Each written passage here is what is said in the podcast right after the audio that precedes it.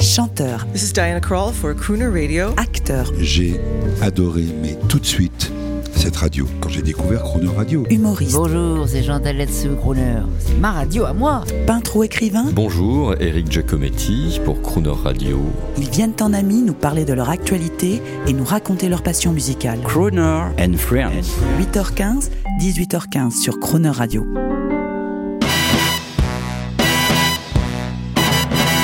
Cette semaine sur Croner Radio, James Bond est à l'honneur, en compagnie de Guillaume Evin, auteur de Bond, la légende en 25 films. Bonjour Guillaume Evin. Bonjour. Grâce à vous, vraiment grâce à vous et votre livre Bond, la légende en 25 films, on évoque toute cette semaine le succès de la série la plus successful du cinéma, James Bond. Alors, même si la recette est toujours la même, hein, une mission secrète internationale, jolie femme, autopuissante, gadget, cascade, la sémantique James Bondienne évolue avec son époque. Et ça, c'est ce que vous appelez la troisième évolution quand Timothy Dalton arrive en 87 et, et tous les autres. Après Roger Moore, pareil. Roger Moore, pour le coup, est atteint par la limite d'âge. Euh, il- La retraite il- il- il est temps qu'il fasse valoir ses droits à la retraite en tant que fonctionnaire du MI6. Et en 87, on va chercher euh, Timothy Dalton, qui, à l'origine, n'était pas le premier choix. Pour la petite histoire, le premier choix, c'était Pierce Brosnan. Mais Pierce Brosnan, lui, était déjà embarqué dans une série télé, les enquêtes de Remington Steele, euh, qui ont été diffusées dans les années Pas 90 libre. en France, et donc il n'était plus libre. Il n'a pas réussi à se dégager de son contrat, si bien qu'on est allé chercher Timothy Dalton. Timothy Dalton que l'on avait sollicité par ailleurs des années plus tôt, au moment de de la succession de Roger Moore. il Donc, était ce qui fait que, en fait, c'est- c'est c'est une famille Bond. Ils sont tous plus ou moins à graviter autour, ils tournent autour du rôle.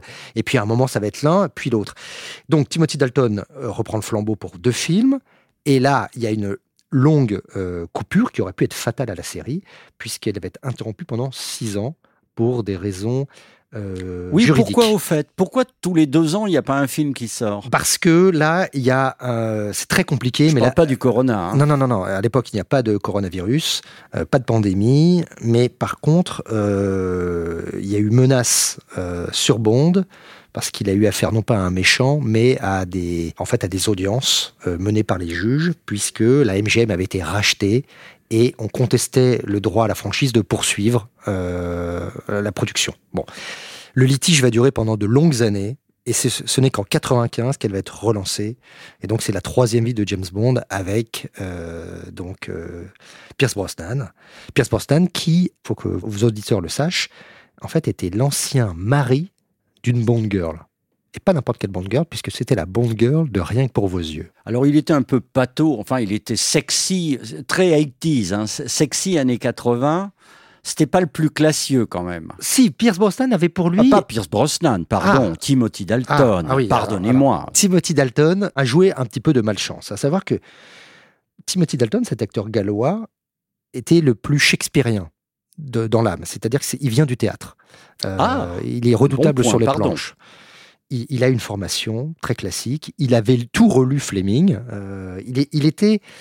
euh, Motivé. voilà, et c'est un acteur euh, très doué. Le problème de Timothy Dalton, c'est l'époque dans laquelle il s'inscrit, à savoir que nous sommes dans les années 80, milieu des années 80, les années euh, Toc et Frime, où euh, c'est aussi les années Die Hard, Une journée en enfer, c'est les, les années Miami Vice, de flic à Miami.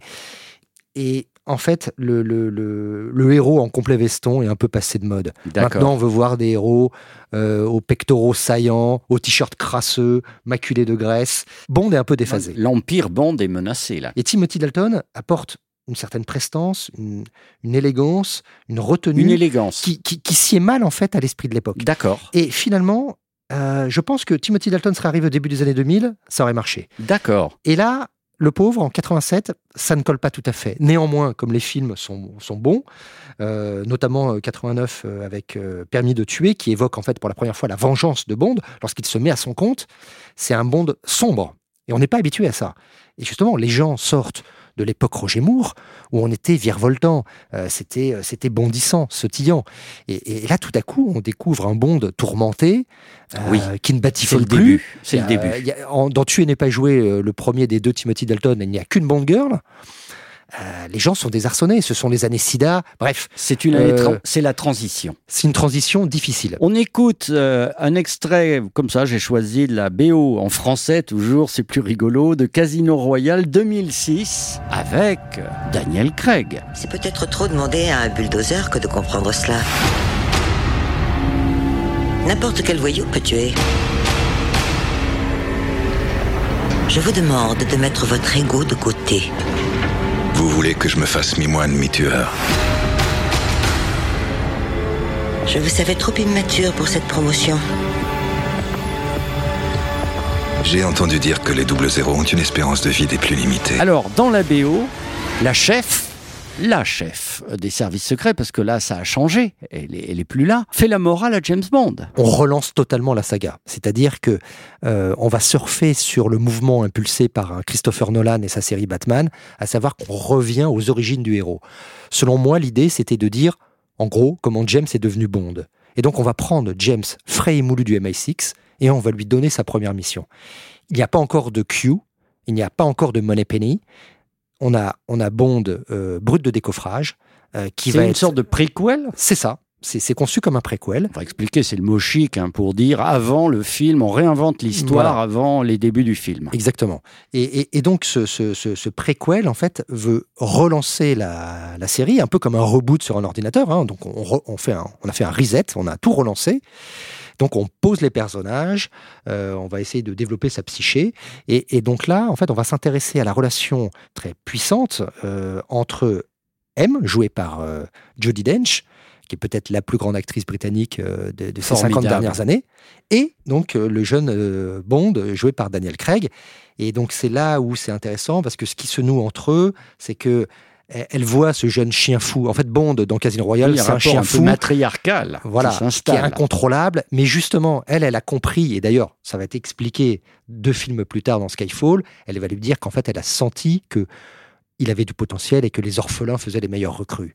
Et, et- et donc, elle va prendre sous son aile ce, ce, ce- ce Bond et en faire euh, cette machine à tuer que tout le monde connaît. En parlant de l'évolution de ces James Bond qui deviennent romantiques, amoureux, est-ce que MeToo aujourd'hui pourrait s'attaquer à James Bond comme on, on pourrait euh, dans d'autres genres s'attaquer à la corrida? C'est tout à fait possible euh, de voir une fois de plus Bond s'adapter à, à son époque. L'irruption dans la saga de la scénariste de talent Phoebe Waller-Bridge est là pour ça. Euh, c'est- une, euh, une écrivaine qui sait merveilleusement capter l'air du temps et elle a écrit des rôles euh, vraiment au poil pour les, pour les, les filles de la saga, dont, dont la fameuse Nomi, jouée par Lashana Lynch. Demain, on reparle de No Time qui est notre euh, Bond d'actualité, si je puis dire, parce qu'il a quand même un peu de retard euh, à l'allumage avec le coronavirus. Mais en attendant, on écoute une chanson, c'est la tradition. J'ai choisi euh, la chanson de Demain ne meurt jamais, 1997. Pierce Brosnan est aux manettes. Euh, Bon, il est un peu plus fluet que certains. Il n'a a pas vraiment un, poitrail de, boxeur, mais il est tellement mignon.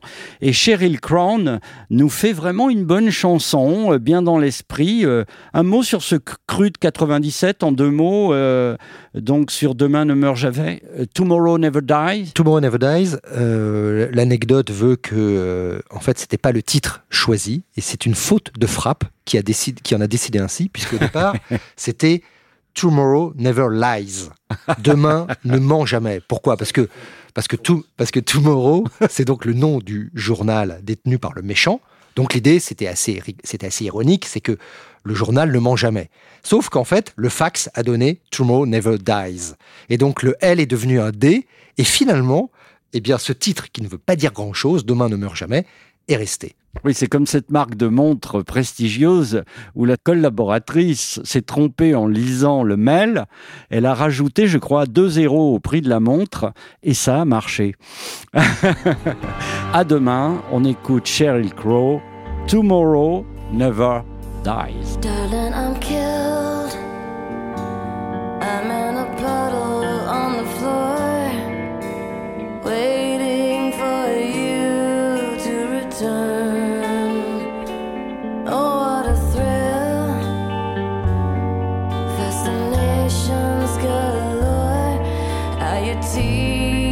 you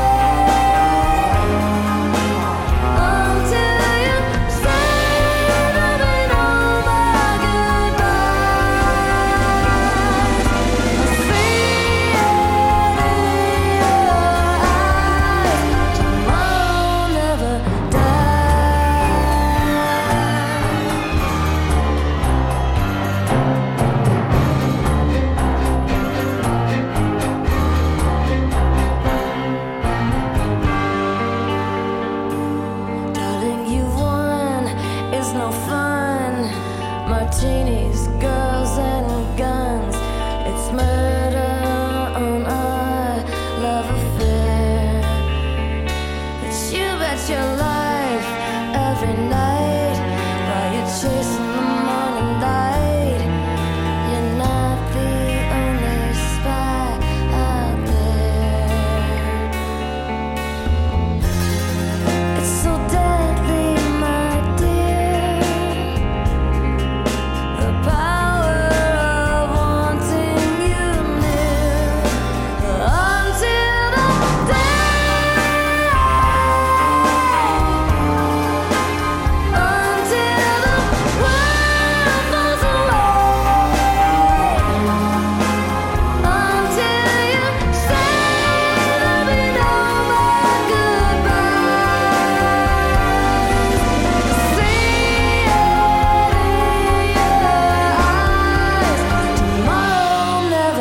的